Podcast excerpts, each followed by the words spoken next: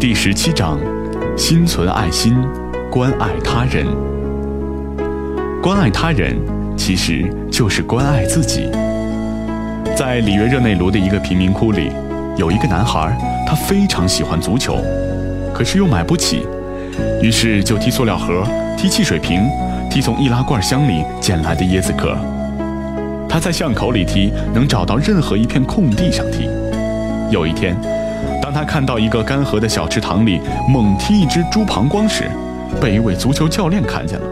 他发现这男孩踢得很是一回事儿，就主动提出送给他一只足球。小男孩得到足球之后，踢得更卖力了。不久，他能够准确地把球踢到远处随意摆放的一只水桶里。圣诞节到了，男孩的妈妈说：“我们没有钱买圣诞礼物送给我们的恩人，就让我们为他祈祷吧。”小男孩跟着妈妈祷告完毕。向妈妈要了一只铲子，跑了出去。他来到一处别墅前的花圃里，开始挖坑。就在他快挖好的时候，从别墅里走出来一个人，问他干什么。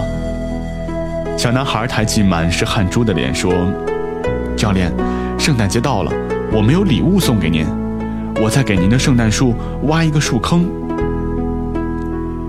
教练把小男孩从树坑里拉上来，说。我今天得到了世界上最好的礼物，明天我拉你到我们的训练场去吧。三年之后，这位十七岁的小男孩在一九五八年的世界杯上率领巴西第一次捧回金杯。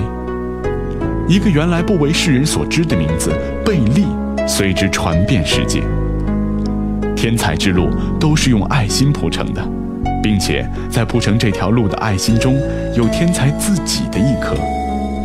试想一下，如果没有教练的爱心，如果没有妈妈的爱心，如果没有小男孩自己的一颗爱心，那么是否会有今天的球王贝利呢？天才之路如此，普通人的成长之路又何尝不是如此？培养自己常存爱心、关爱他人的习惯吧。它将从此改变你的命运。得到他人的关爱是一种幸福，关爱他人更是一种幸福。